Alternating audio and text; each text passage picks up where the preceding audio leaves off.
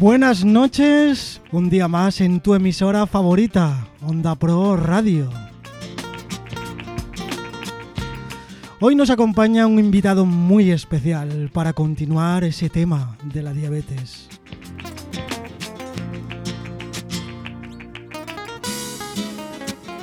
Está con nosotros Andrés García, presidente de la Asociación de Diabéticos de Asturias. Buenas noches, Andrés. Hola, muy buenas noches. Bueno, antes de nada, agradecerte que hayas venido a Onda Pro. Es un honor para nosotros tenerte aquí y poder exponer a nuestros oyentes todo eso que necesitamos saber sobre la diabetes y mejorar nuestra salud. Sí, muy bien, muy buenas noches a todos y gracias por haberme invitado a este programa. Sí, de verdad, de verdad que es un placer. Así que nada, vamos a comenzar. Son las 10 de la noche, lunes 16 de noviembre. Así que, bueno, este sábado, día 14 de noviembre, ha sido el Día Mundial de la Diabetes. ¿Cómo han ido las actividades programadas durante esta semana pasada en la asociación, Andrés? Bueno, pues todos los años, el día 14 de noviembre, nosotros celebramos ese Día Mundial, que ese Día Mundial se celebra el día 14, está marcado por la por, por la IDF, porque la International Diabetes Federation, como el Día Mundial de la Diabetes, que corresponde a la fecha de nacimiento de, del inventor de la insulina. Porque justamente para dentro de un año hacemos 100 años de la invención del descubrimiento de la insulina, ¿no? Que hasta ahora pues la diabetes era una enfermedad, hasta esa fecha la diabetes era una enfermedad prácticamente mortal.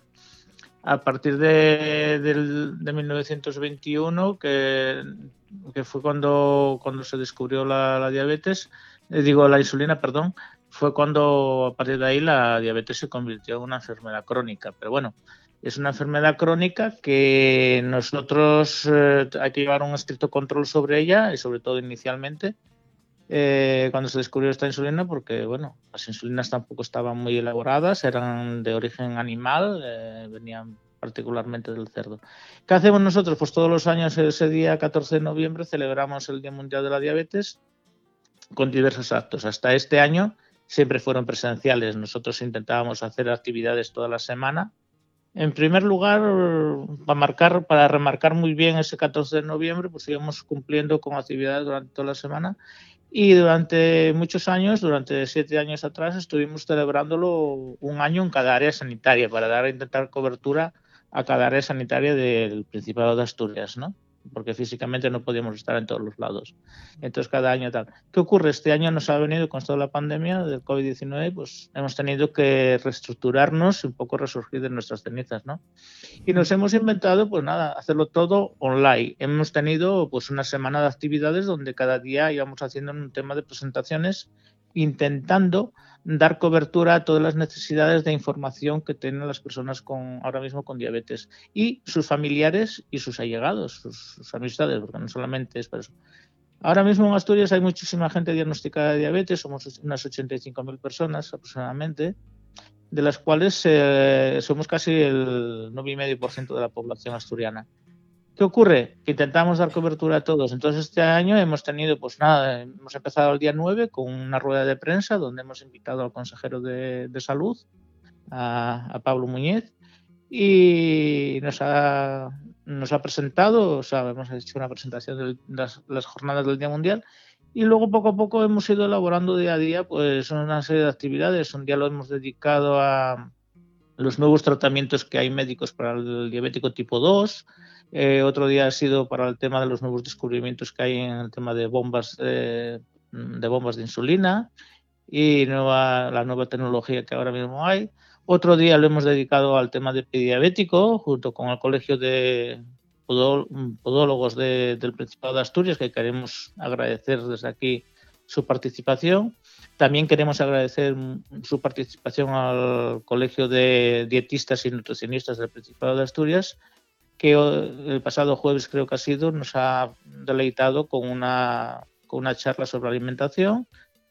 Luego el, el día 13, el, perdón, el día 14 hemos hecho ya un manifiesto de, de lo que es la evolución de la diabetes, un poco, porque este año el Día Mundial estaba relacionado y estaba dedicado la enfermera educadora en diabetes. O sea, todas esas enfermeras que tenemos dentro de los centros de salud y de los hospitales que están dedicadas a educarnos en diabetes, a contarnos cómo tenemos que hacer las cosas, cómo tenemos y empatizar con nosotros, pues estaba dedicado a ellas. Entonces hemos hecho una pequeña presentación de unas grabaciones que hemos tenido sobre gente que se ha dedicado todos estos años a, a esa educación en diabetes, tanto facultativos como, quiero decir, médicos como, como enfermeras desde sus orígenes, que fue hacia el año 1960.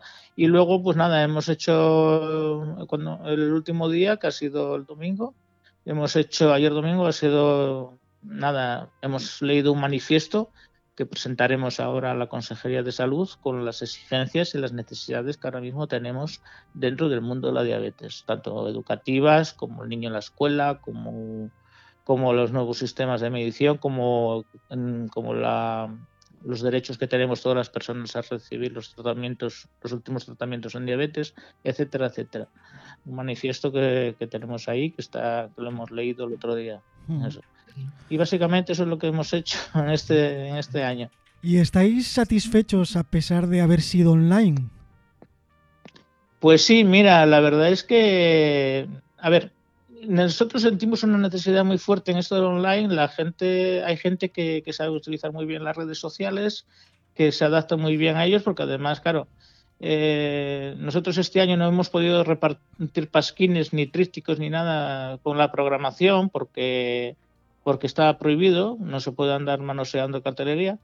Entonces, eh, nos hemos reinventado un poco, hemos colocado en los carteles que hemos repartido para pegar en, los centros de salud, hemos colocado una dirección de página web y un código QR donde tú si lo enfocabas con tu teléfono te salía toda la programación y todo el programa, donde te ponías, podías apuntar directamente. ¿Qué pasa? Hay mucha gente que no sabe hacer eso, que no, que no por, por, casos de la vida no sabemos hacer eso todavía. Yo soy, yo tengo 56 años y, soy un poco, soy, un poco tocho, soy un poco tocho todavía en eso, pero bueno, eh, siempre cuento, siempre hay alguien que te puede ayudar, sobre todo a la gente que ya tenemos una edad, pues hoy siempre hay alguien que nos puede ayudar, que si un nieto, que si un hijo, que si, que si tal. Las nuevas tecnologías están ahí y hay que saber utilizarlas. Bueno, por desgracia de esta pandemia nos está enseñando a andar con la tecnología a la mayoría, ¿no?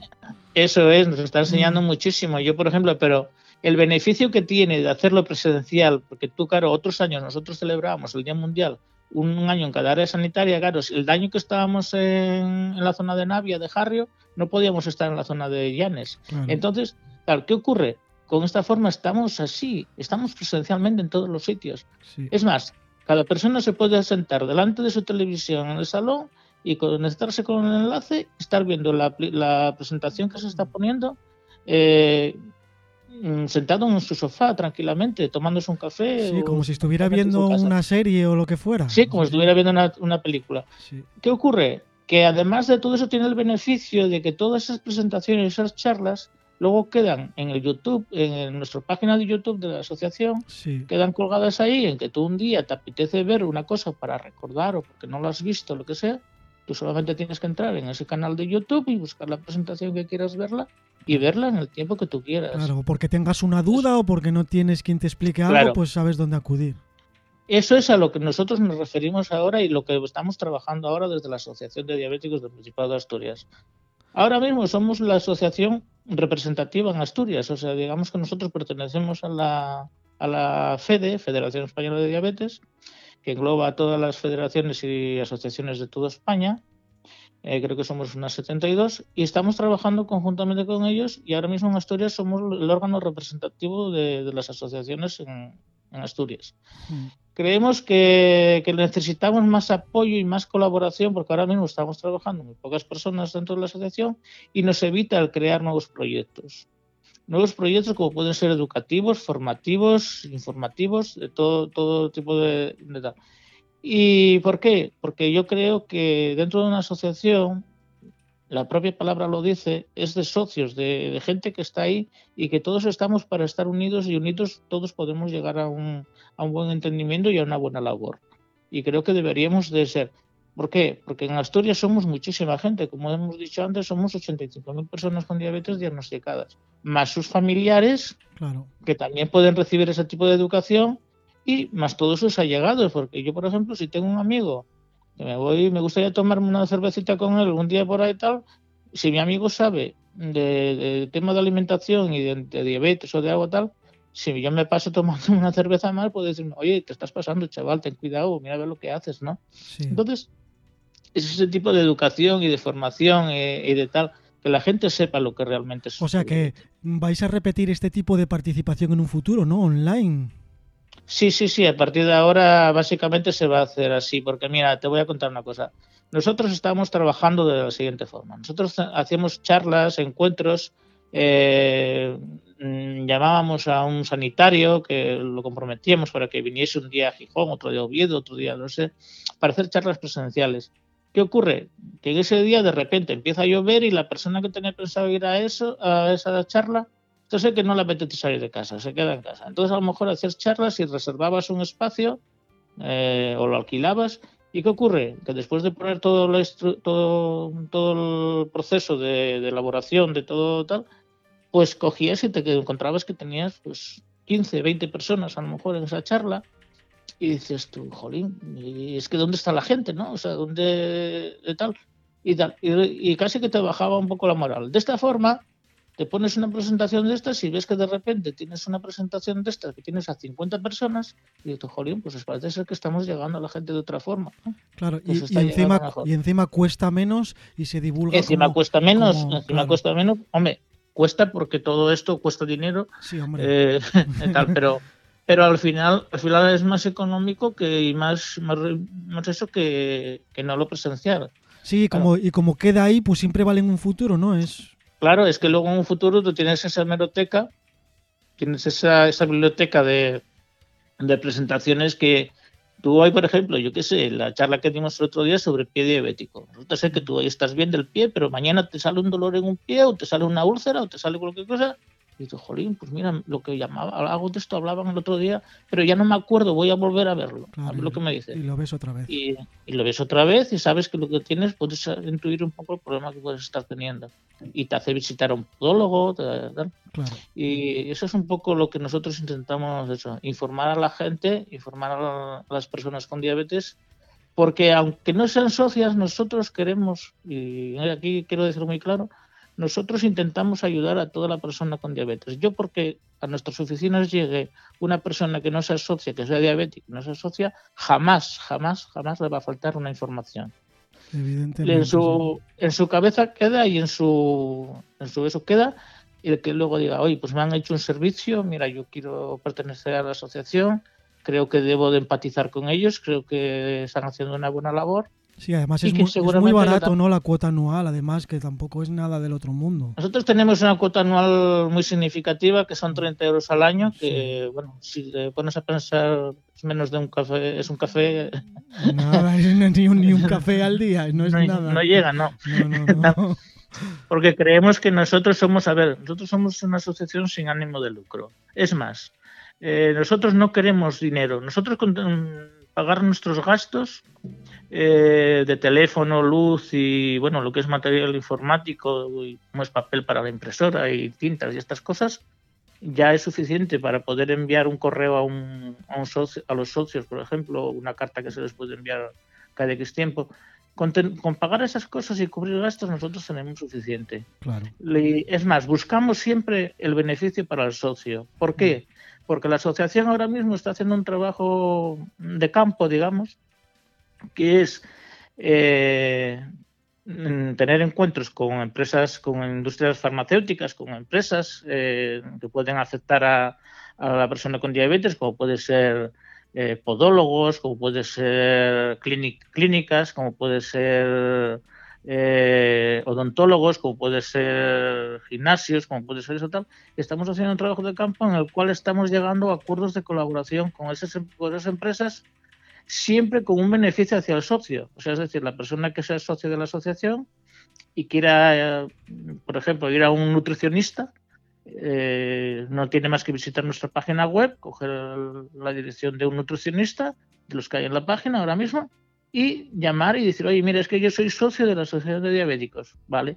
Pues, pues el socio vas a tener un 10, un 15, un 20% de descuento, X, lo que, lo que sea ahora en este momento, cada empresa tiene un porcentaje. Pero ese porcentaje, ese descuento va siempre hacia el socio, no va hacia la asociación. La asociación no cobramos nada, es el socio el que se va a beneficiar.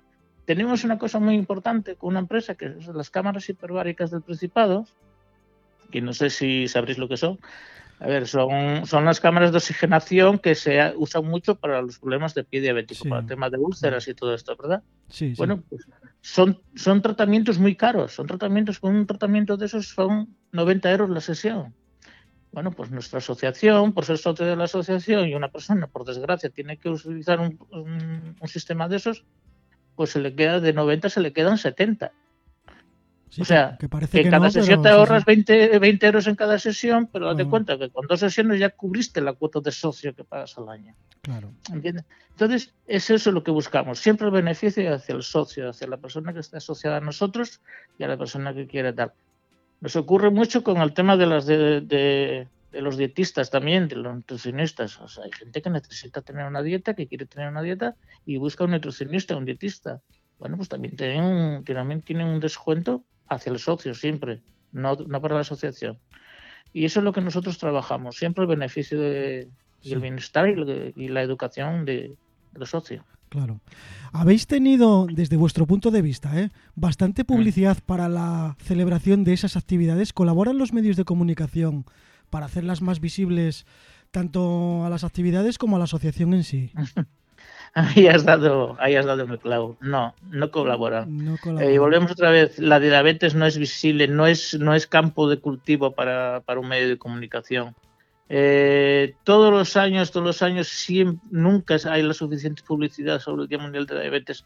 Yo me fijo en el Día Mundial de la Diabetes, me fijo, y hay cadenas de televisión que dedican medio minuto al Día Mundial de la Diabetes puede que en algún medio de comunicación nacional, que a lo mejor hay una persona, uno de los, de los interventores que hay o lo que sea, que tenga diabetes y puede que en ese momento la mencionen y dediquen un poquito más. Pero la diabetes, mira, nosotros todos los años emitimos una rueda de prensa que como te he dicho antes, eh, este año ha sido el consejero de salud del Principado de Asturias el que ha estado en esa rueda de prensa. Y, y es que y se emite el comunicado de esa rueda de prensa a todos los medios de comunicación que nosotros tenemos en nuestra base de datos y bueno, se les invita a participar en esa rueda de prensa. Eh, te vienen cuatro, dos radios, como mucho, como mucho tienes que estar tirándole mucho de, las orejas a la televisión para que te aparezca. Si ven que si ven que no tienen otra cosa mayor que poner, de mayor mayor mm, impacto que poner, puede que te visiten, puede que un periódico de repente te aparezca y te meta una tablilla de, que se celebra el Día Mundial de la Diabetes. Y este año concretamente no hemos tenido nada. Es más, hemos solicitado a, ayuntamientos porque nosotros solicitamos ayudar, eh, iluminar siempre un, un edificio emblemático de cada eso, como puede ser un ayuntamiento, como puede ser tal. Sí, de vuestro color azul, Sí, de nuestro color azul, que siempre es tal. Y el año pasado, y es, eh, em, bueno, el año pasado y este año, el año pasado por primera vez hemos conseguido iluminar el Luca, las letras de Luca. Eh, este año se ha iluminado el Campo Amor en Oviedo, se ha iluminado el Ayuntamiento de Gijón y el Ayuntamiento de Llanera. El Ayuntamiento de Llanera.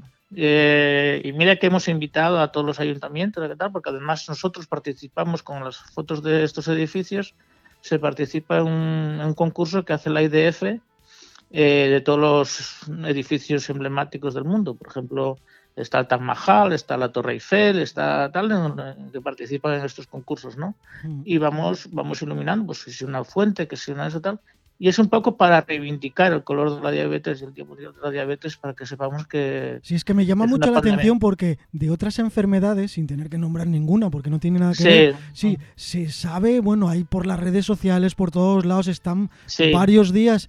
Y con esto mm. yo, este año, que bueno, nuestra radio es nueva de este año, eh, me he dado cuenta de que no he visto nada. O sea, no. No, no, no se ve nada, no, no, no, tiene, no tiene impacto. La diabetes no tiene impacto y eso que somos, como te dije antes, somos la pandemia del siglo XXI y ahora mismo, ahora mismo hay 6 millones de personas con diabetes en España y ahí y mueren mueren diariamente por, por mm, temas de la diabetes o sea por bien por temas de riñón de corazón de porque por diabetes no se muere se muere por patologías que te pueden derivar de que se pueden derivar del mal control de la diabetes. Qué ocurre que nos están muriendo 60 personas diarias por, por, tema, por este tema. Claro, pero como al final no, mueren por diabetes, porque como es por otra cosa. Pues claro, claro. el que no muere por un infarto por, provocado por, por, el mal control de la diabetes, muere por una, no sé, una amputación que tienen que hacerle en un pie y que a partir de ahí pues su sistema su sistema eso bueno yo no soy médico no sé muy bien explicar esas cosas y tal. Y el que no se queda se queda ciego y el que no empieza a tener problemas neuropáticos y el que no no sé y, y empieza a ser dependiente en vez de tal ay a fulano de tal tuvieron que ingresarle a una residencia porque no porque no sé qué tal. Pero nadie sabe, nadie sabe, saben que esa persona si es diabetes, si, tiene diabetes, pero como la diabetes, vuelvo a repetir, no duele. No le hacemos caso, no le hacemos caso y tiene mucha importancia, porque, claro, y no es por nombrar ninguna enfermedad, pero hay enfermedades que son tienen impacto porque te puedes morir con ellas. Sí, hombre, por eso. Sabes que son cáncer de no sé qué, metástasis de no sé por ejemplo, hay que tiene, hay que tiene un cáncer de corazón, de pulmón, hay que, hay que pobre hombre, no sé qué tal. Pero una persona que tiene diabetes mal controlada, pobre hombre. Sí. Sí, además que va, va, asociado a la obesidad también, creo, ¿no? Y eso es perder calidad de vida. Claro. A ver, la diabetes tipo 2 se puede controlar muy bien. Es incluso se puede llegar a, desaparecer. Si tú eres una persona que estás diagnosticada de diabetes por tipo 2, que suele dar por una obesidad, porque a ver, suele mm, provocar una obesidad, sobre tal, pero tú eres una persona que te adhieres a un tratamiento, haces un buen control de vida, haces un poco de ejercicio físico, que no quiere decir que te vayas a un gimnasio ni te vayas a correr con que camines 50 kilómetros. Con que camines una hora, una hora al día es suficiente y evites la sedentariedad, evites el comer, el comer y sentarte en el sofá a dormir la siesta. Que te dé la luz del sol. claro, es que lo que puedes hacer es, puedes comer, puedes sentarte a ver tu telediario, puedes tal, pero media hora. Y luego vete a dar una vuelta, vete a caminar, vete a hacer, no sé, vete a jugar a la petanca, lo que quieras, pero vete a moverte. Lo que te guste. a ver, hay muchísima gente, hay muchísima gente que vive, vive en nuestra radio, que vive en pueblos, que vive en sitios, y esa gente Jolín, puede caminar, puede moverse por todos lados. Y aquí en la ciudad tenemos sitios muy guapos. Aquí en Gijón, por ejemplo, que estamos en Gijón, mm. yo estoy en Gijón. Aquí tienes eh, tanto por la costa como por donde quieras. Sí, lo conozco. Hay unos paseos impresionantes. Claro, y tenemos que soltar. Nosotros hemos creado la asociación este año con el tema de fomentar el ejercicio físico y tal. Se ha creado un grupo de caminantes, o sea, de, no es un grupo de montaña exactamente, pero es un grupo que nos juntamos pues cada 15 días, un domingo nos vamos juntando y siempre intentamos quedar en estaciones de ferrocarril cercanas, por ejemplo en la de Oviedo, en la de Gijón, en la de Mieres, en la de Llanes, donde están, y cogemos unas rutas que no son rutas agresivas, o sea, no son rutas de estas de subirte eh, de, niveles de a lo mejor de un 20% o lo que sea tal. No, intentamos buscar siempre rutas que sean asequibles para todo el mundo. Y caminar, Sí, unos días pues hacemos 10 kilómetros y otros días hacemos 15. Y tranquilamente, donde nosotros nos cogemos, nos vamos, nos juntamos, nos miramos nuestras glucosas. Sobre todo, al diabético tipo 2 se le enseña, diabético adulto ya, se le enseña cómo tiene que gestionar su, su, alimentación a la hora de, caminar y hacer el ejercicio físico. Nosotros cogemos, nos juntamos todos, a lo mejor quedamos a las nueve y media de la mañana en un sitio, bueno, pues antes de arrancar a caminar, lo que hacemos es nos miramos nuestras glucosas, cada uno se lleva su glucómetro, se mira tal, el que está bien de glucosa. Si vemos que a media mañana, cuando se, vamos caminando, volvemos a mirarnos las glucosas, si vemos que uno está bajando mucho, pues se le da un refuerzo, se le enseña por qué tiene que comer aquello, por, qué, por, qué, se toma aquello, y luego nada, paramos a comer, nos comemos un bocadillo, nos tomamos nuestro café en algún sitio por ahí, Y lo mismo por la tarde, volvemos de retorno y estamos ahí y siempre acabamos merendando en algún sitio para reponer un poco fuerzas y explicando, porque explicamos las cargas hidráticas, eh, qué es lo que se toman, por qué se lo toman, cómo, cómo tienen que gestionarlo. Y bueno, ha sido un día que somos gente que estamos más o menos con el mismo problema y que vamos aprendiendo unos de otros. Y que invito a todo el mundo, a ver, ahora lo tenemos parado porque con toda la pandemia... Sí, ahora no se puede, eh, sí, sí. Ahora no nos podemos juntar más de seis personas, entonces no merece mucho la pena. Pero eh, esperemos poder en principios de año volver a retomar este, este grupo, porque además es un grupo que tú te apuntas, tenemos una, un Facebook donde Tú si te apetece participar, te metes ahí tus datos y tus datos se recogen con tu número de teléfono y tal. Y nada, vienes a caminar con nosotros y luego una vez que ya terminamos de caminar ese día, esos datos todos se eliminan por la ley de protección de datos, se eliminan y si para la siguiente vez si quieres volver a caminar con nosotros te vuelves a apuntar y vuelves a meter otra vez tus datos y está.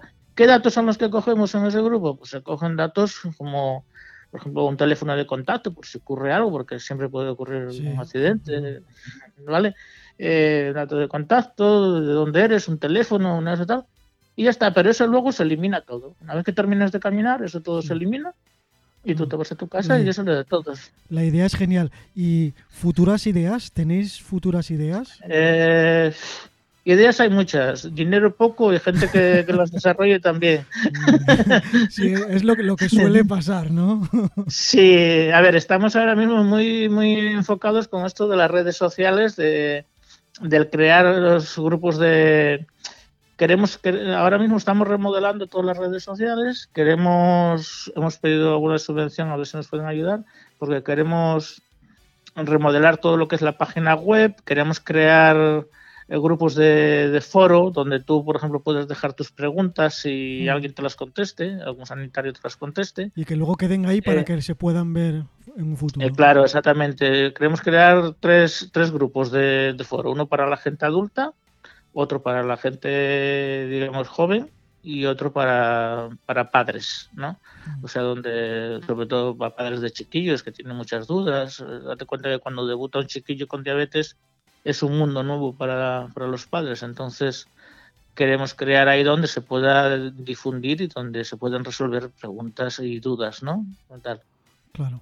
Porque claro, yo por ejemplo otro día me entró una chiquilla, una niña de tres años, recién debutada, claro, la madre viene agobiada, viene mal, viene tal, y claro, lo que nos toca a nosotros es ponerla en contacto con otros padres primero, y segundo, tranquilizarla. Tenemos que hacer una, labor psicológica dentro, de la gente, porque si no... ¿Existe algún tipo de actividades para los adolescentes, para esa gente?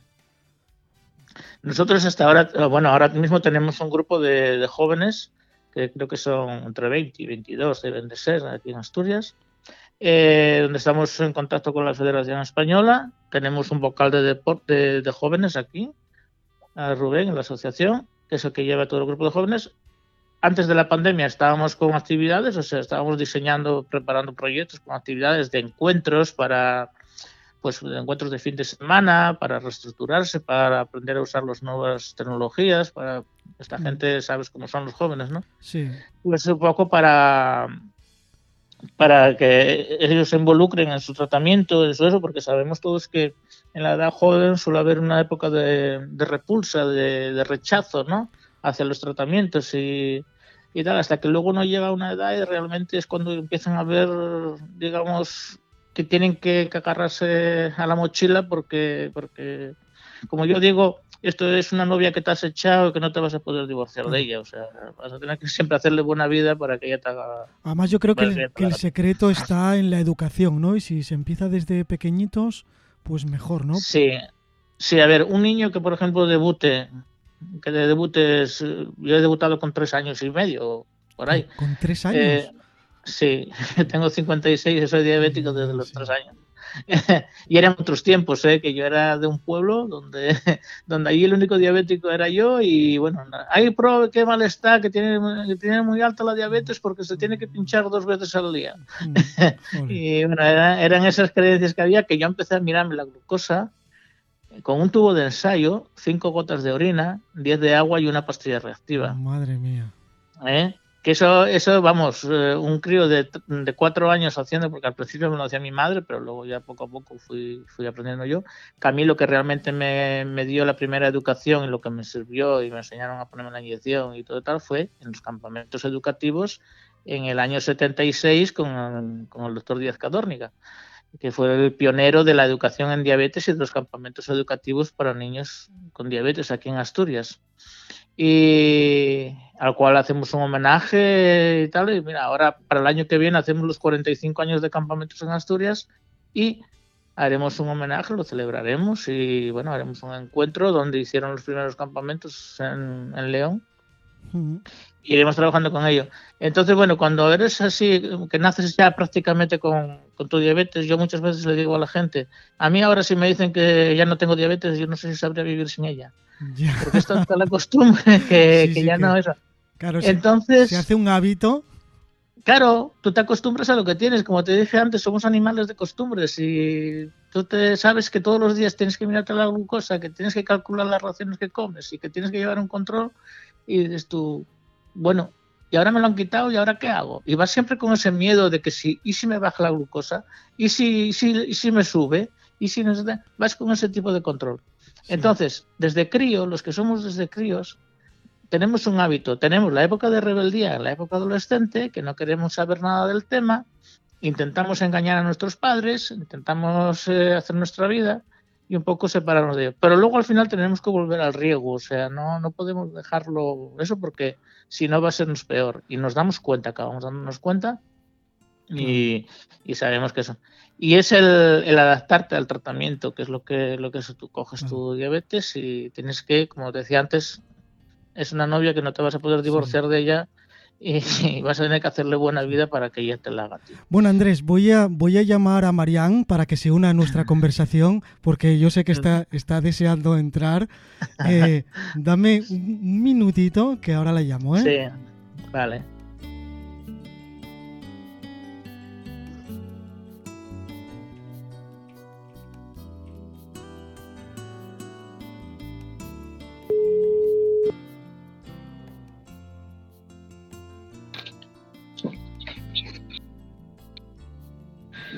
Buenas noches, Marian.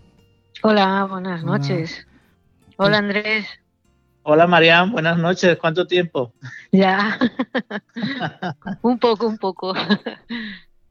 Bueno, Nuestra compañera de batallas de los campamentos. Sí, ya, ya, ya, me ha contado un montón de cosas, pero muchas, ¿eh? Sí, sí, sí. Bueno, la verdad es que está resultando súper, súper interesante la entrevista, me lo están diciendo varias personas por WhatsApp. Y, y bueno, es que un poco, poco puede preguntarse, pero es que yo quería preguntarte, a ver, lo has tocado, ¿no? Pero quiero que, creo, mejor dicho, que hay que hacer un poco de énfasis sobre ello. Hablas mucho de los pocos recursos humanos eh, pero ¿qué es? Que los, los económicos sí los comentaste, que vosotros como quien dice para mm, lo mínimo para subsistir ¿no? como asociación, pero me imagino que también son importantes. ¿Qué, qué es lo que tenemos que hacer? ¿Qué, ¿Cuál es el llamamiento que tenemos que hacer para que personas diabéticas o, que no sean diabéticas, porque me imagino que también si alguien aparece por la asociación y dice que quiere colaborar, yo que sé, en cualquier eh, departamento que tengáis y tal, supongo que no diríais que no. ¿Qué, qué, es lo que, hay que hacer para que se unan a, a, a, esta, a esta causa? ¿Cómo, ¿Cómo podemos atraer, invitar a esa gente para, para pues eso, que eche una mano, ¿no? Eh, que ayude dentro de, de, del tiempo que puedan tener disponible? Pues realmente, Marían, lo, lo, que se me ocurre así a voz de pronto, creo que la mejor, la mejor publicidad es el que nos conozcan personalmente. Es el que queden un día con nosotros, vean lo que hacemos o lo que intentamos hacer y que realmente digan, pues mira, me gusta lo que estáis haciendo y yo quiero colaborar con vosotros. Y no hace falta que colaboren ni que, ni que eso, las 24 horas del día ni nada pero nosotros, por ejemplo, ahora tenemos un proyecto, es más, estamos cambiando estatuto porque si no, no podemos pedir ayudas económicas a, a, a la administración. que es el tema de voluntariado. Nosotros nos gustaría tener un programa de voluntariado donde pudiésemos, que esa es una idea que yo llevo muchos años con ella en la cabeza, porque lo estoy sufriendo, o sea, lo he sufrido muchas veces.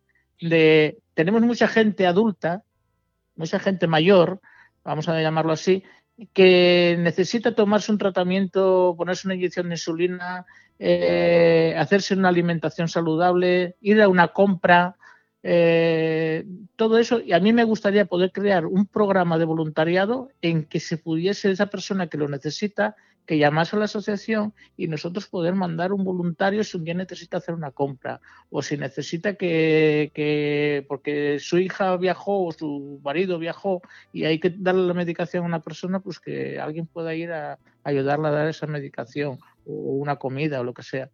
Creemos que es fundamental ese tipo de, de eso. Y no, lo, no se hace porque ahora mismo en la asociación estamos trabajando tres personas o sea, somos tres personas y que estamos llevando proyectos que creemos que son importantes. A ver, tú sabes, conoces muy bien el desarrollo de los campamentos, tú has estado en ellos.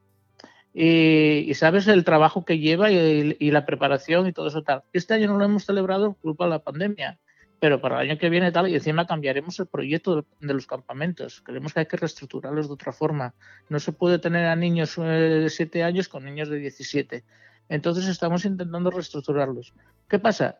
Gente que quiera colaborar en esos proyectos. Por ejemplo, el proyecto del Día Mundial de la Diabetes es un proyecto fundamental. Pero luego está el proyecto educativo, el proyecto de, empatía, de, coger y poder hacer, no que sé, mismamente un programa de radio como lo que hoy estamos haciendo y que pueda alguien decir, oye, pues mira, vamos a hacer un programa de radio y vamos a empatizar con la gente y que la gente nos pregunte y poder dejar unas preguntas que alguien le pueda contestar las redes sociales, necesitamos gente que pueda mover las redes sociales, no tener que estar pagándolo, porque ahora mismo pues estamos pagándolo, porque no tenemos nadie que empatice con nosotros y diga, ay, mira, pues yo sé llevar unas redes sociales, mira, pues las llevo yo, ¿entiendes? Aunque tengamos que pagar los dominios, cosas así. Eso es lo que es una asociación, una sociedad, que todos pongan nuestro granito de arena. Claro, o sea que proyectos hay de sobra, lo que no tenéis es gente para, para llevarlos a cabo. Sí, más que arena en el desierto. Pues hay, que difundir y hay que traer gente, hay que haber que, voluntarios se tiene que haber. Yo lo que invito, mira, nosotros ahora mismo como asociación tenemos tres oficinas, tenemos tres sedes. Una está en Oviedo, que es la razón social de la asociación, que está donde el antiguo hospital, donde el edificio de la Cruz Roja. Tenemos la sede de Gijón, que es donde yo habitualmente estoy todos los días, y luego tenemos otra oficina en Navia, que nos ha cedido el ayuntamiento de Navia muy gustosamente que llevamos a dar. Bueno, pues de esas tres oficinas solamente activa tenemos una. La de Oviedo y la de Navia están cerradas prácticamente. ¿Por qué? Porque no hay gente que se dedique a estar, em, yo qué sé, dos horas a la semana en ella y diga, oye, mira, pues si hay un socio de Oviedo, hay una persona de Oviedo que quiere conocer a la asociación, pues que haya alguien que diga, oye, mira, tal día, tal hora te voy a recibir, porque colaboro con la asociación y te voy a dar información sobre la asociación. Y que pues sea capaz de coger y decir, oye, mira, pues yo quiero ayudar, pues ¿qué puedo hacer? Pues mira, una propaganda, una cosa, un... A mí me gustaría hacer, por ejemplo, mira, antes de la pandemia estábamos haciendo la recogida de firmas para el tema de la educación en diabetes, que creemos que es fundamental.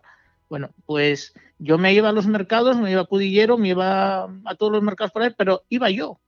O sea, tenía que dejar cerrar mi oficina de Gijón y irme yo a, Cudillero, porque, porque no había gente que, que empatice, que pueda decir, oye, mira, pues mira, yo dejo a la gente de Grano de Salime, o la gente de Navia, o la gente de Arriondas, lo que sea, hay alguien que pueda dejar allí unos folletos y buscar en un día de mercado o un día de eso unas firmas o el carnicero del pueblo mismamente, me da lo mismo, y que haga una recogida de firmas para poder solicitar pues más educación en diabetes a la hora de, ir, a, ir, a, hablar con la, con la administración. Es el tema de la educación de los niños, la enfermería escolar, todo, todo eso es lo que estamos buscando, lo que estamos luchando con ello, pero somos muy poca gente trabajando. Entonces, ahí es donde puede colaborar la gente. Donde bueno, pues ya, ya tenéis un medio de comunicación que está aquí para lo que haga falta. En, lo que sea. Vamos. Bueno, pues muchísimas gracias.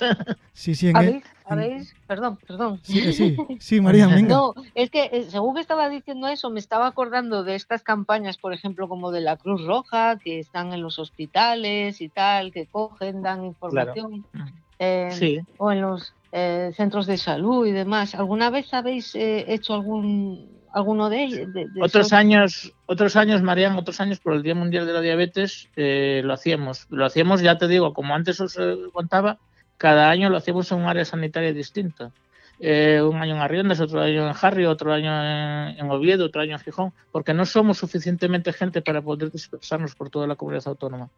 Entonces, ¿qué ocurre? Que hacíamos esas mesas informativas en, los hospitales principales en- de, de donde, donde íbamos a celebrar el Día Mundial.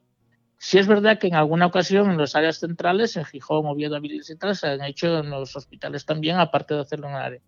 Pero es que no hay suficientemente gente, porque si yo tuviera una persona que se me pudiera hacer cargo de una mesa informativa en un hospital o un centro de salud o en cualquier sitio, pues yo qué sé, una vez a la semana, pues sería genial.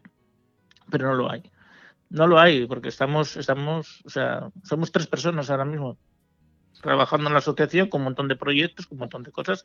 Y este año no hemos hecho más que crear proyectos y crear trabajo y al final hemos tenido que ir anulándolo. Porque mira, este Día Mundial de la Diabetes que hemos celebrado ahora está previsto, ya lo hemos previsto de hacerlo virtualmente casi todo. Solamente teníamos presencial la rueda de prensa. Al final, dos días antes nos ha llamado el consejero, nos ha dicho, no podemos hacer la rueda de prensa presencial, hay que hacerla online. Bueno, pues hemos tenido que resurgir en dos días y hacerla cambiar la, la charla, la rueda de prensa online. Claro, los medios de comunicación ya estaban informados que iba a ser en el Luca en Oviedo, pues claro, al final no pudieron venir la mitad de ellos porque no se han enterado de que era online, con mucha difusión que hemos querido hacer. Ya. Y ahí y ese es el problema que hay, que, que no hay... ¿Quién me diera a mí tener una persona que me rodara por ahí, o un par de ellas que me rodara por ahí recogiendo firmas y dando información y todo tal por todos los hospitales? Bueno, lo que pasa es que cada uno con su tiempo también, a ver. No, ya claro, por supuesto. Claro. Pero es- sa- ¿sabes qué ocurre también? Que, como le decía antes a tu compañero, que somos, la diabetes no duele y no nos importa.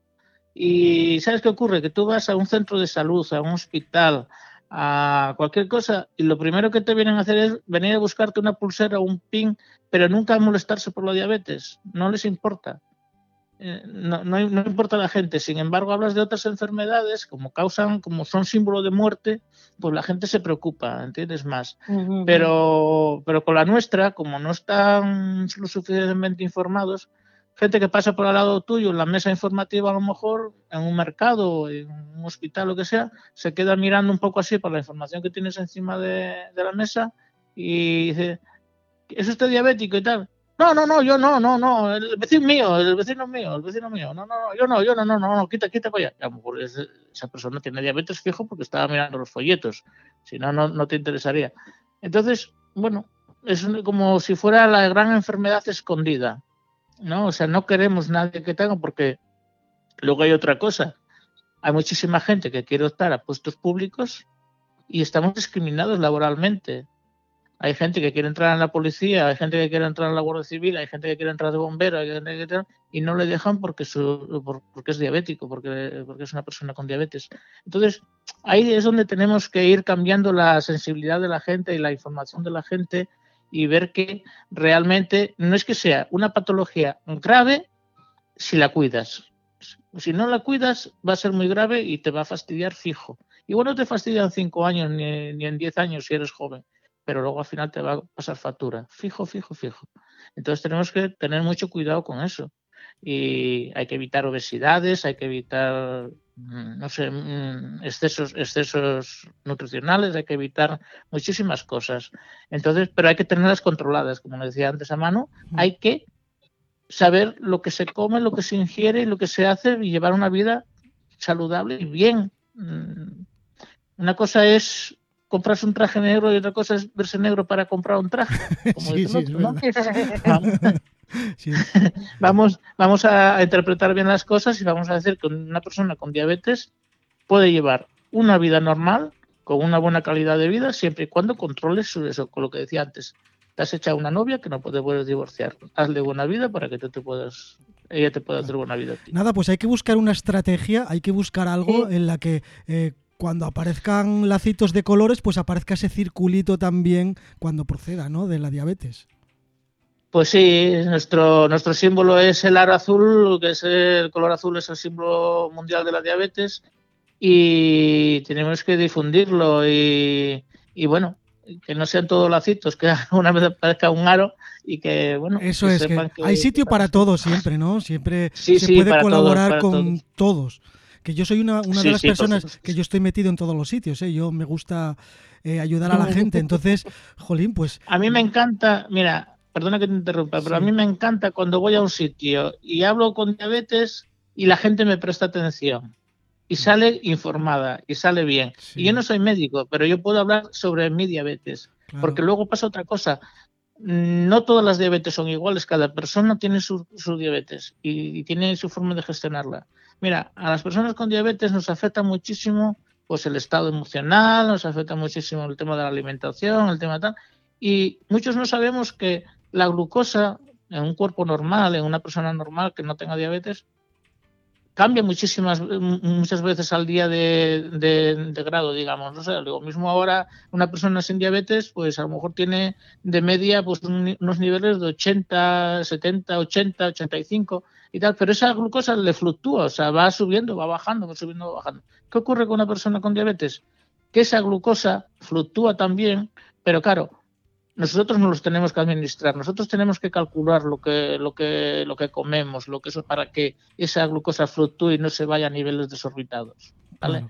Tenemos que hacer, sobre todo un diabético tipo 2, lo que tenemos que hacer es que su absorción de la poca insulina que puede producir, claro, es lo que no sabe la gente, que su cuerpo, eh, esto es como un coche, si lo has forzado durante toda tu vida, el motor va a estar fastidiado. Pues aquí ocurre lo mismo. Si tu glucosa si tú has, machacado el páncreas porque has hecho excesos de, comida, de malos hábitos de vida, de, lo que sea, por obesidad, porque al estar obeso la absorción de la insulina es mucho peor, no se deja tal, ¿qué ocurre? Que te va a pasar la factura. ¿Y qué va a pasar? Que aunque produzcas un poco de insulina, esa insulina va a tardar más en llegar a la sangre si tú estás obeso y segundo, si produces poca insulina y sigues comiendo o sigues eh, teniendo malos hábitos de vida, pues es cuando te va a subir la glucosa. ¿Qué hace la pastilla? Que nadie les engañe. La pastilla lo que hace es exprimirte como si fuera una esponja tu páncreas, digamos, las reservas que tienes de insulina en tu, cuerpo, para forzar el organismo a que produzca más insulina o, o esa poca insulina que eso. Y luego, aparte de eso, otra cosa que hace la pastilla es que pensamos que tomando la pastillita que ya está solucionado. No, señores, los medicamentos te van, a, te van a salvar la diabetes, pero te van a fastidiar el hígado. Es que es lo que es lo que tenemos que, tener en cuenta. No, me han dado la pastilla, ahora estoy de puta madre. No, bueno, estás de puta madre, pero la pastilla que estás tomando también tiene sus efectos secundarios. Sí, lo comentaba Griselda la semana pasada que ibas al médico y te decían nada, que estás muy bien, cuando realmente, pues a lo mejor tienen los niveles de azúcar altos. Claro, claro, es lo que yo te comentaba antes, que, no, estás bien, a lo mejor estás en ayunas en 140. No, no, estás bien. ¿Qué pasa? El sistema tiene que saber eh, censar esa gente que tiene los, niveles de glucosa altos y cuando están en 140 en ayunas o 130 dices, oye, ¿qué te para, chaval? me pasa. muchísimo. Eh, claro, eh, oye, tal, no, bueno, tienes un poco alta la glucosa, tienes que tener más cuidado, tienes que, no puedes comer, no puedes eso, tienes que correr y caminar. No, señora, no es así, no, no señoras, no es así. Vamos a dar una buena información al, paciente.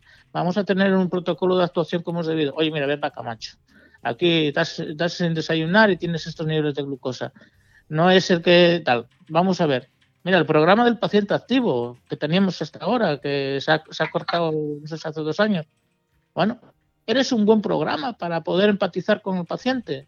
¿Por qué? Porque otros pacientes con esa misma patología te pueden ayudar. Claro. Yo al principio tiraba en contra del paciente activo, creí que era un, no sé, una inversión de dinero que la consejería tenía que hacer por, para justificar algo de gastos, pero no, hoy en día me doy cuenta que es un buen programa. Es un buen programa porque pacientes con tu misma enfermedad te pueden apoyar y te pueden azotar, porque imagínate que una persona que haya estado en un programa de estos te diga, oye, mira, ven, que te voy a poner en contacto con otra persona con diabetes. Mira, ven. Tal, mira, esta persona tiene el mismo problema que tú. Vamos a coger y ya la quedáis, os tomáis un cafetito y charláis. Bueno, pues te coges a la persona y dice, oye, mira, ¿qué te parece si salimos a dar un paseo por la playa todos los días? Ay, mira, genial, pues venga, vamos allá. ¿Entiendes? Esa es la forma que hay de actuar y de trabajar con, con la Sí, gente. al con final es cuestión de cambiar los hábitos y hacerlo de una forma. Claro, y cuando esa persona ¿no? vea, Sí. cuando esa persona vea que lo que le ha recomendado, lo que le está haciendo, ha mejorado, Sí. ella misma se va a adherir al tratamiento. Claro, sí, sí. No es hacer como, como lo que te conté antes. Vienes dentro de tres meses a mirarte la glucosa. Ya. Sí, Ay, porque, pues no, ay, porque pues al no, final. no, no, no sí, ceno. sí, claro. lo- los dos o tres primeros días, pues te cuidas un poquito y luego se te olvida y vuelves otra vez a esos malos hábitos. Claro, vuelves otra vez a los hábitos porque somos animales de costumbre Sí, y volvemos claro. otra vez por la pesadez porque no tenemos nada que nos motive.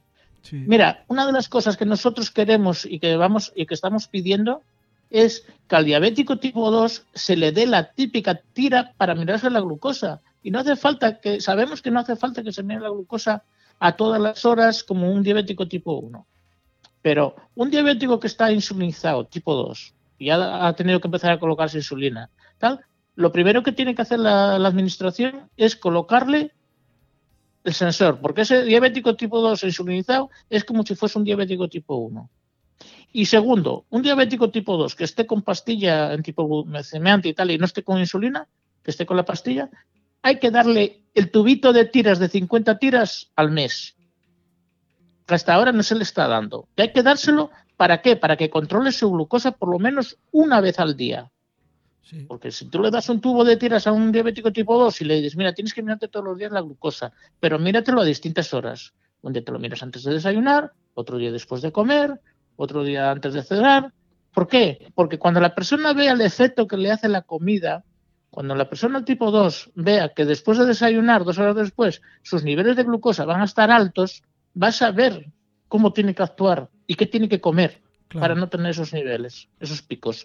Y, y cuando lo ocurra lo mismo y diga, ay, pues antes de comer ya estoy alto y encima voy a comer. Oye, le parece que la pastilla no me está haciendo el efecto que eso. Eso es lo que tiene que saber. Una persona con diabetes tiene que saber siempre los niveles de glucosa que tiene, que tiene en sangre para poder actuar. Claro. Da igual que sea que esté con pastilla, que esté con, con insulina. Más los de insulina, evidentemente, porque tenemos que saber los niveles que tenemos en todo momento. Hoy en día, gracias ya a la asociación, que hemos hecho mucho por conseguir la monitorización, el- los sistemas flash que ahora mismo ya están, perdón, que ahora mismo ya están implantados para todos los diabéticos tipo 1 en el Principado de Asturias. Se ha firmado el contrato el otro día, el contrato final, y ahora mismo todo diabético tipo 1 que, que quiera tener el sistema de medición semicontinuo, que es el sistema flash, es el parche, el sensor, solamente tiene que pedírselo a su endocrino. Dice, oye, mira, quiero que me pongan el, el sistema. Y ya está, que hasta ahora eran las tiras, que nos vamos a ahorrar los diabéticos tipo 1, los insulinizados, nos vamos a dedicar, o sea, nos vamos a ahorrar mucho en tiras, claro. en tiras que ahora la administración está comprando, pero nos vamos a ahorrar, vamos a cambiar una cosa por la otra. Mm. Entonces, saber que estamos con tecnología del siglo XXI, porque estamos en el siglo XXI, no seguimos en el siglo XX. Claro, y entonces la perdón, tira- Andrés, perdón, perdón. Es que estás diciendo que os ahorráis en tiras, pero es que también ahorráis en pinchazos. Eso- Hombre, hombre, yo estaba pensando en el tema económico, pero bueno, ya en No, el bienestar de, en el bienestar del paciente, pues también, claro, es que yo creo un que, montón. creo que ese es el más importante, porque acabáis teniendo por todos lados. Claro, María, pero esto es como cuando salió, cuando salieron los glucómetros, cuando salieron las máquinas de mirarse la glucosa, yo me miraba, como le contaba antes a Manu, yo me miraba las- la, sangre, digo, los niveles de glucosa con cinco gotas de orina, 10 de agua y una pastilla reactiva en un tubo de ensayo. Si me salía rojo estaba fatal. Si me salía naranja estaba medio medio y si me salía azul estaba bien.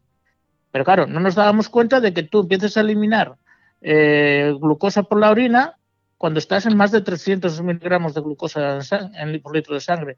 ¿Qué quiere decir? Que eso es una aberración. Claro, luego te venían las hipoglucemias de crío, no sabías, no estabas educado, no sabíamos nada de educación. Yo hasta que no empecé a ir a los campamentos y empecé un poco a saber todo esto, no, no vivía. Y claro, un chavalín con 10 años y con 8 años con eso tal, te mareabas, llegabas sudando a casa del colegio, decías tú, ¿qué, qué me pasa? Con una flojera. Y dices ¿pero qué me pasa? Y tu madre venga y tu madre a reñirte, porque yo, claro, de repente mi madre me decía, pon la mesa para comer. Y yo cogía y colocaba el mantel debajo de la mesa en vez de encima, o los platos. Claro, porque no tenías coordinación, porque tenías una hipoglucemia como un caballo. Claro. Entonces, es lo que, lo que eso, faltaba la educación, faltaba todo. Hoy en día, gracias a Dios, tenemos ese tipo de educación, tenemos ese tipo de formación si la queremos recibir. ¿Entiendes? Solamente tenemos que pedir a la administración ahora, y yo desde aquí quiero hacer un llamamiento a la administración, y aprovecho, para pedir más, más educadoras en diabetes, más personal sanitario eh, que esté educado para educar en diabetes. Eh, porque nosotros lo que reclamamos y lo que pedimos eh, es que haya una persona, un referente en diabetes en cada, por lo menos, por lo menos en cada área sanitaria y en cada centro de salud. O sea, por eso nosotros estamos promoviendo ahora mismo a la consejería que creen un foro con esto de las nuevas tecnologías hasta que haya gente educada en diabetes, educadoras en diabetes. Estamos pidiendo que creen un foro donde un médico de cualquier centro de salud, de donde sea, tenga una persona con diabetes y que tenga una duda sobre ello, que pueda dejar esa pregunta dentro de ese foro y una educadora de Oviedo, de Gijón o un profesional sanitario, un médico, lo que sea, pueda contestar esa pregunta que le hace su colega desde, desde un centro desde otro centro de salud. Oye, Eso hasta que tengamos una formación en diabetes, porque eh, perdona que te interrumpa, ya, ya acabo. es que a ver, desde la asociación, desde la asociación hemos conseguido que en febrero se iniciase un curso sobre formación en diabetes a los sanitarios. Eh, se había formado, pero con esto de la pandemia se ha, se ha cancelado y bueno, seguimos ahí. Entonces pedimos a la, a, la, administración que por lo menos que lo arranque otra vez, aunque sea online, porque el formar a gente en diabetes es muy importante, tanto a educadores como a los, a los propios enfermos. Perdona, ¿eh? Nada, es que tengo aquí ya varias preguntas y hay una que me llamó mucho la atención que me dice, pregúntale a Andrés si las demás asociaciones a nivel nacional tienen el mismo problema que vosotros con los recursos humanos. Buena pregunta. Pues mira, es una muy buena pregunta. Eh, yo creo que las hay que sí y las hay que no. Hmm. A ver, eh, yo sé de asociaciones pequeñas, pequeñas de que pertenecen a federaciones, por ejemplo, es Castilla-La Mancha, como es Castilla-León, eh, tal, en que hay asociaciones pequeñas en que sí que tienen eso, pero también hay que entender que son, digamos que tienen una federación inicial, una federación de toda la comunidad autónoma, y mientras que aquí en España, aquí en Asturias, perdón, solamente estamos una asociación, que somos nosotros. Eh, y, bueno, realmente ellos pues tienen ese, seguramente que, a ver, si tú eres representante de una asociación, eh, digamos, periférica de, de Castilla y León, por ejemplo, pues seguro que tienes siempre personal de la federación que te está apoyando. Y, no hay y, no hay manera de comunicarse entre todos a nivel nacional para buscar una estrategia, un... Sí, sí, tenemos, tenemos la federación. Ahora mismo nosotros ya pertenecemos a la Federación Española de Diabetes, a la FEDE, y desde ahí nos ayudan. Yo, por ejemplo, si ahora tengo que cualquier duda sobre temas de legislativo, sobre temas de sanidad, sobre todo tema tal, yo solamente tengo que llamar a la federación y decir, oye, necesito saber sobre esto, ¿cómo hago? ¿Cómo actúo? Y ellos me lo van a decir, porque la federación es una entidad que tiene sus trabajadores, tiene cuatro o cinco trabajadores, entre ellos hay abogados, hay, hay personal de, oficina y que saben, que saben sacarte de dudas, ¿no? O que en un momento dado necesitas redactar un escrito, cualquier cosa, pues te van a ayudar. ¿Qué pasa? ¿Se tira poco de ello? Pues posiblemente tiremos poco de ellos por nuestro propio, no sé, quizás digamos, va, antes de pedirlo lo hago yo, ¿no? Y, ya, bueno, sí, sí. Igual... suele pasar Entonces, muchas veces. sí, suele pasar, sí. sí. Entonces, bueno, yo muchas veces digo, bueno, si tengo una duda muy fuerte y tal, digo, oye, ¿cómo tengo que hacer esto? Mándame tal. Por ejemplo, ahora con el Día Mundial de la Diabetes, el manifiesto que hemos, que, que, está, que hemos editado, a ver, pues el 70% de ese manifiesto me vino de la federación, ¿no? Me mandan un eso en que yo puedo dar. Si hay una nota de prensa por alguna publicación que hay que eso, yo la tengo la, la van a mandar por correo electrónico. Si lo creo conveniente, yo la mando a los medios de, de prensa y bueno, que nunca te hacen caso, lo tienes en un cajón y, tal. Pero bueno, mandado queda y editado está y mira, si algún momento alguien yo es lo que reivindico mucho, que de los medios de prensa, o sea, tanto periódicos eh, como televisión y tal, deberían de hacernos más caso, más. Mira, yo mm, te voy a ser sincero, y he pedido muchas veces poder sacar un programa de cocina. Poder sacar un programa de cocina, me da lo mismo que sea la TPA, que sea la RTPA, que sea en, yo qué sé, en Pepito, Juanito, qué bueno eres.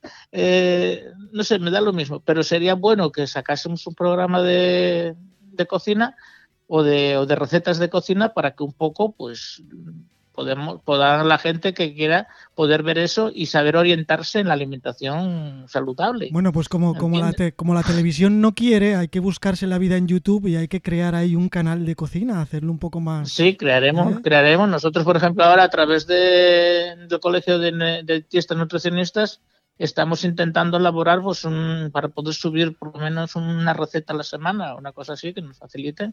Y hace años hemos conseguido hacer eh, creo que fue por Navidad, habíamos conseguido hacer pues una especie de, repostería, de clases de repostería para todo esto de las Navidades y tal. Pero bueno, son proyectos que al final la gente hay que estar tirando de, voluntarios y es lo que es lo que cuesta. Otra pregunta, otra pregunta interesante que nos hace María dice, ¿por qué es tan importante hacer ejercicio cuando tienes diabetes si ya tiene una dieta? Pues mira, María, yo te voy a contestar a esa pregunta, creo que lo haga bien, ¿eh? A ver.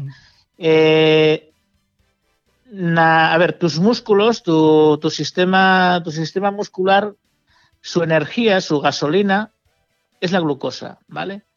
Si tú tienes, eh, y la insulina, la insulina que tú produces, la poca insulina que tú puedes producir, porque yo, María, no sé si es diabética tipo 1 o tipo 2. Por, por, lo que leo aquí parece de tipo 2.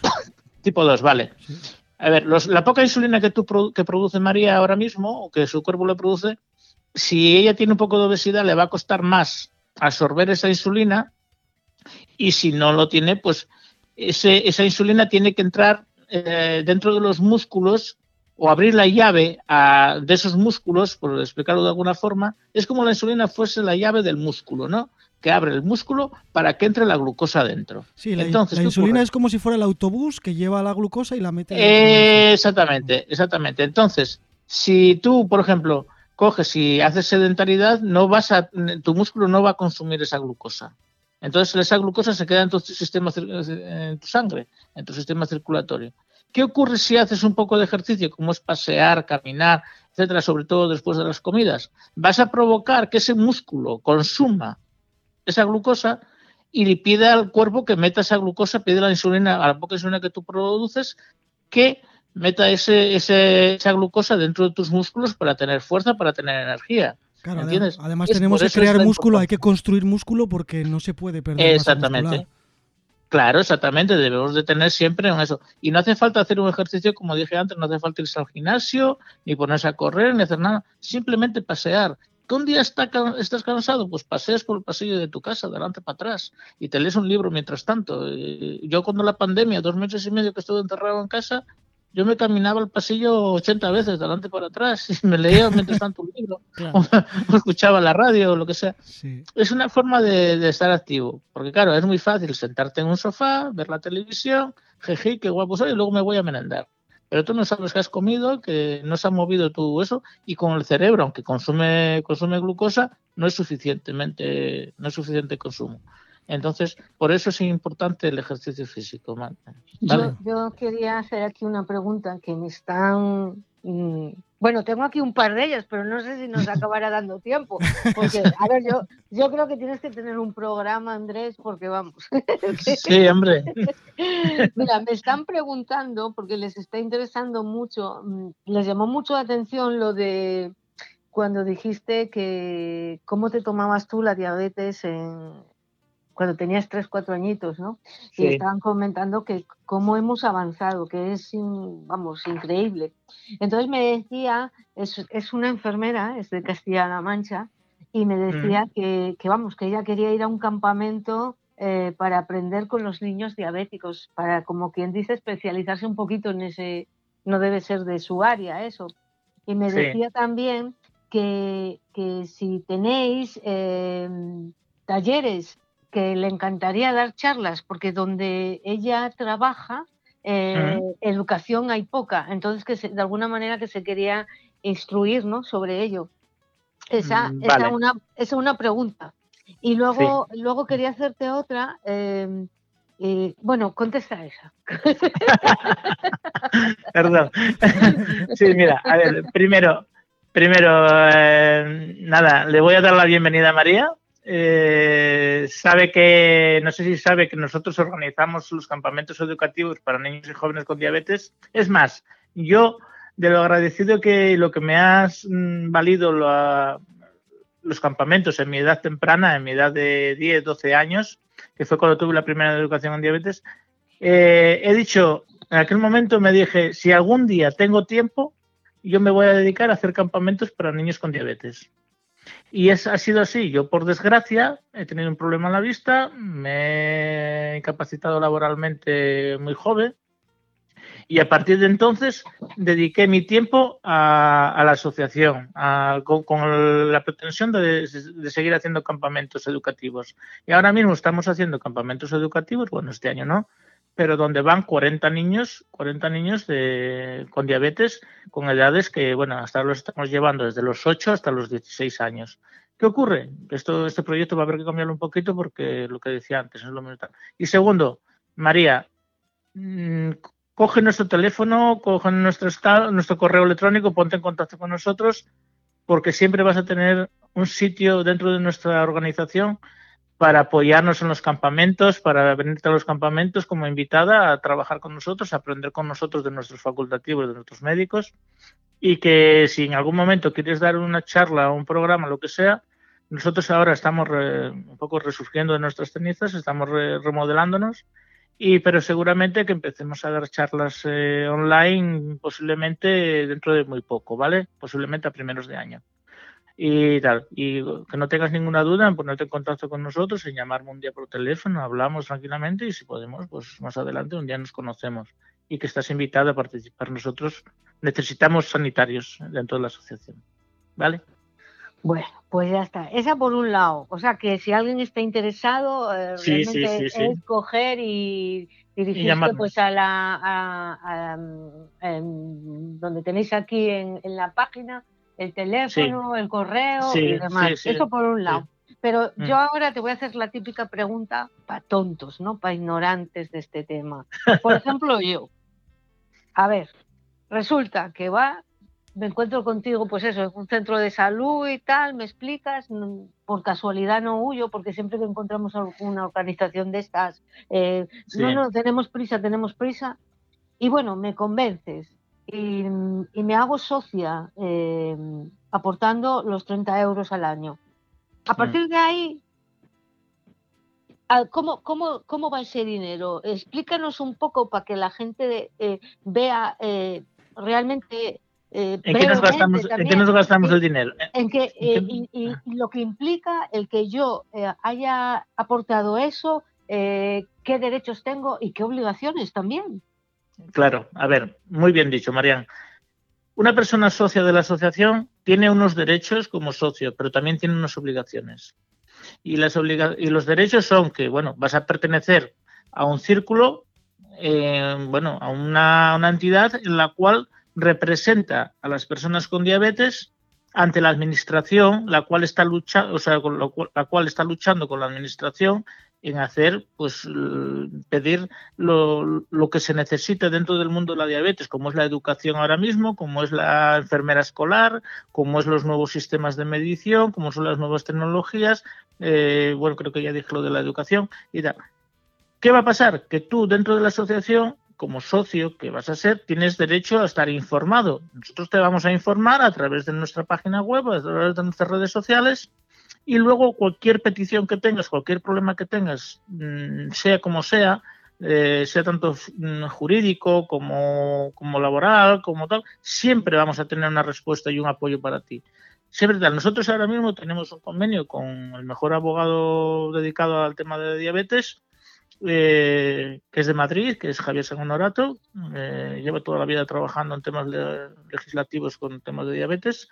Ha sido, por ejemplo, el que ha conseguido que la renovación del carnet de conducir, en vez de ser cada mm, cada tres años sea cada cinco en el tema de la diabetes. Entonces nosotros siempre tenemos acuerdo de colaboración con gente así y siempre te vamos a derivar a, una, un profesional que, bueno, luego tú ya, ya tendrás que eso, pero bueno, siempre vas a ir de parte de la asociación y te vamos a beneficiar. Cualquier duda, cualquier cosa. En el tema de, de, la patología, el tema de la diabetes, bueno, pues siempre hay una orientación, decir, oye, mira, que el médico que me está llevando no estoy a gusto con él, que yo quiero cambiar de médico, ¿cuál me recomiendas? Nosotros no recomendamos médicos, pero sí tenemos la forma de decirte cómo tienes que hacer para si lo quieres cambiar, ¿vale? Imagínate que estás eh, con un endocrino de, Mieres, por ejemplo, y quieres cambiarte porque ahora has ido a vivir a Vilés y no te quieren cambiar de sitio, bueno, pues nosotros eh, buscamos la forma de ayudarte, de empatizar con, el médico o con el jefe de social y decirle, oye, mira que esta persona quiere venir a vivir aquí quiere que lo trate este médico y tal. Y un poco, hacemos un poco de la de enlace, ¿no? Y siempre buscando el bienestar y la forma tal. En el tema educativo, nosotros intentamos dar toda la información, toda la información y empatizar con el paciente. Y lo que decía antes, nunca ponernos en contra de ellos ni poner las cosas oscuras, siempre, siempre en beneficio del, del, socio y de, bueno, y de las personas. ¿Por qué? Porque creemos que es fundamental tener una empatía y queremos muchas veces necesitamos no solamente el que nos digan haz esto así, hay que, tenemos que ser un poco psicólogos y dentro de la asociación creo que somos un poco psicólogos de ver a una madre que me viene con un problema y de repente me dice, es que mi niña no me hace caso porque no se ha mirado el sensor ni una sola vez en los 14 días, se lo ha quitado sin mirarse una sola vez. Y, y ¿hace cuántos años tiene tu niña? Pues mira, mi niña tiene 13 años. claro, es normal, está en la época de, adolescencia, está en la época de la pubertad y pasa olímpicamente de todo.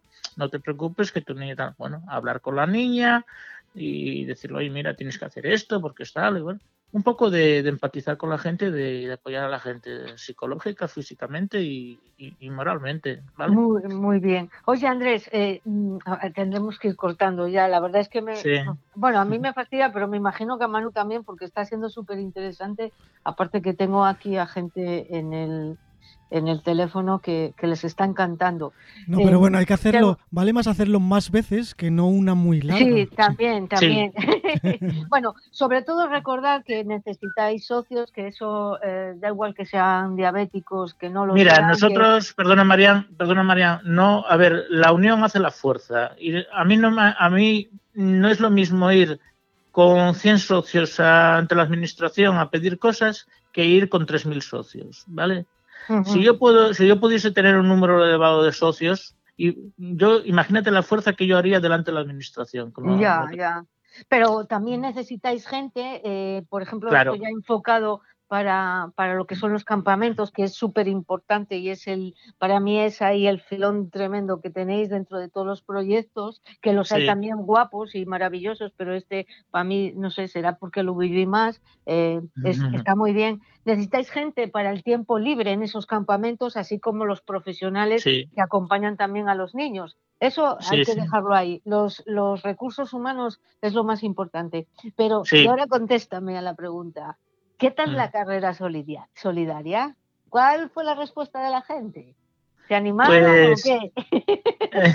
mira, la verdad es que la falta de conocimiento, claro, fue una cosa que sacamos, digamos, esta, esta, este año porque hacía mucho tiempo que queríamos hacer una carrera, nuestra intención era de, venir corriendo desde un sitio a llegar, yo qué sé, a un estadio de fútbol y ver luego el partido de fútbol. Pero este año, como, como te decía antes, pues hemos tenido que resurgir un poco. Entonces, bueno, eh, sacamos la carrera solidaria y la verdad es que, bueno, ha sido no ha habido mucha participación, muchas etapas por falta, por desconocimiento de que no hay, aunque nosotros lo hemos publicado en nuestras redes sociales, en nuestro Facebook, en nuestro eso tal, pero claro, la gente no es una cosa que, que tenga delante de las narices todo el día y que tampoco queremos llegar a eso. Y posiblemente, a ver, yo es una cosa que pienso, a lo mejor nosotros esta carrera solidaria un poco la hicimos, pues sabemos cómo está el mundo, cómo está la economía ahora mismo, y pues un poco sabemos que hay familias que quieren mandar a lo mejor a un niño al campamento y no tienen recursos económicos.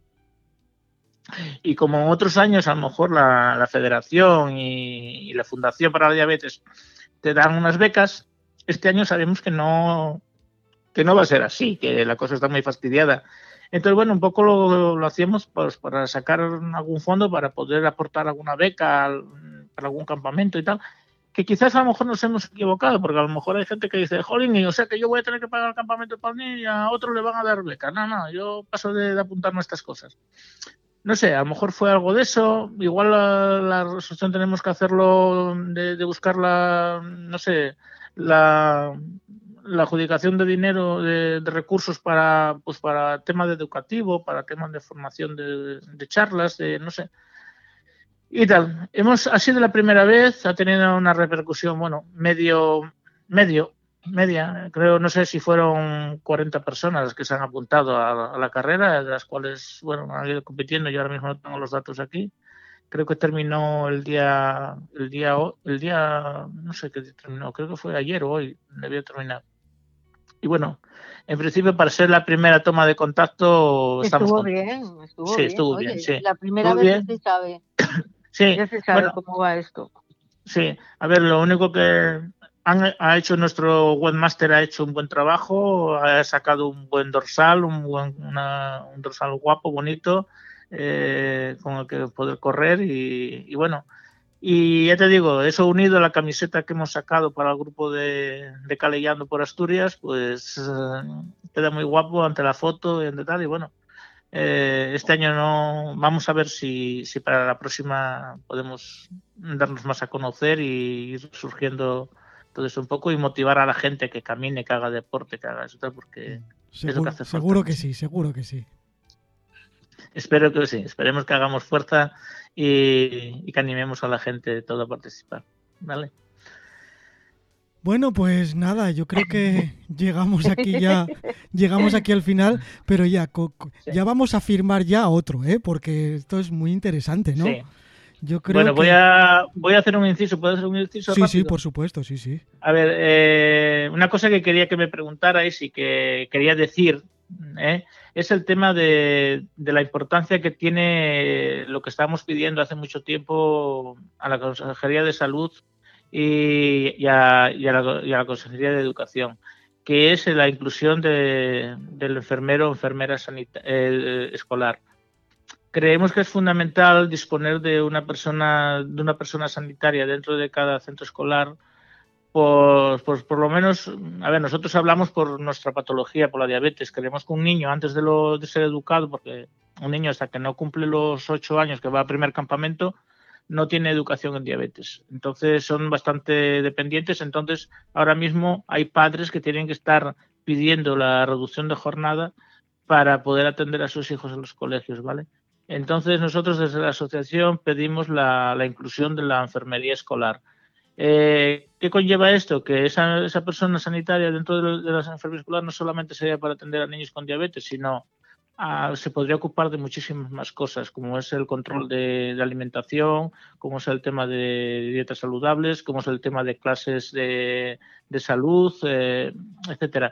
Y date cuenta que, y que llevamos desde el año 2013 con un protocolo de actuación con el niño con diabetes en las escuelas y que la Consejería de, de Educación no lo acaba de aprobar, no acaba de publicarlo en el BOPA, porque siempre dice que le falta algo. Entonces, creemos que es un protocolo muy bien elaborado, por nuestro antiguo colaborador y que ya ha fallecido el hombre, eso, y ha hecho un buen trabajo y creemos que es, fundamental, porque si se puede incluir esta enfermería escolar, se necesita un protocolo de actuación con tanto sea con, un niño con diabetes como puede ser un niño con, hipertensión como puede ser un niño con, asma como puede ser un niño con cualquier otro tipo de, de, de problemas vale entonces quiero dejar y reflejar que desde la Asociación de Diabéticos del Principado de Asturias exigimos, o exigimos no, pedimos a las consejerías, a las consejerías que incluyan el sanitario escolar. Sé que ahora con el tema de la pandemia no hay personal sanitario, pero bueno,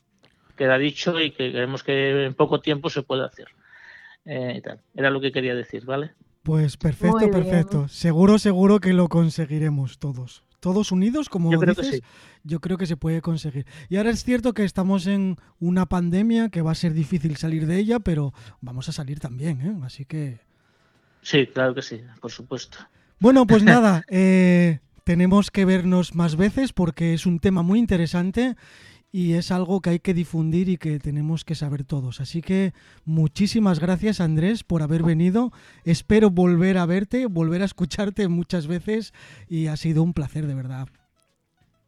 Muchas gracias a vosotros por haberme invitado y esperemos que esto pueda seguir para ir resolviendo dudas y, y, y que no dudéis en llamar a la asociación para cualquier tipo de aclaración y cualquier tipo de, de, de, pregunta que queráis hacernos y, por supuesto, os esperamos con las manos abiertas. Sois vivimos de vosotros y vosotros espero que, que, que, viváis de nosotros, ¿no? O sea, tenemos que apoyarnos sí. y tenemos que... Eso. Nosotros somos, una, nosotros somos una radio sin ánimo de lucro también y estamos para eso, sí. pues, para ayudarnos unos a otros.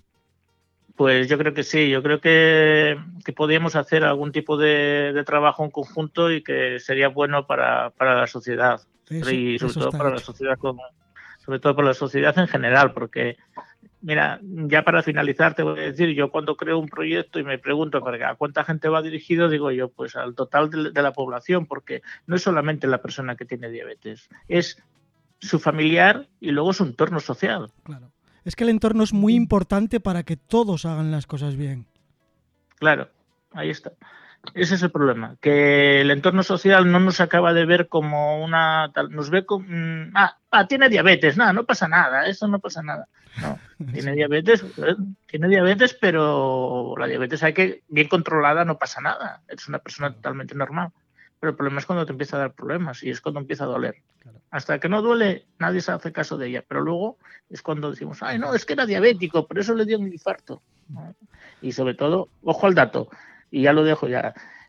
Sepan ustedes que, que la, hasta que la mujer no entra en época menopáusica, no tiene, tiene muchos menos problemas que, que el hombre. Una vez que la mujer entra en época menopáusica, empieza a tener muchos más problemas la mujer de cardíacos que el hombre.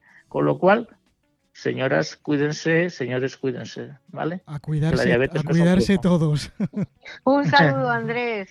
Venga, un saludo y encantado de hablar con vosotros, ¿vale? Venga. Bueno, pues nada, Muchas muchísimas gracias. gracias. a todos por haber estado ahí acompañándonos esta horita larga de un buen debate. La diabetes.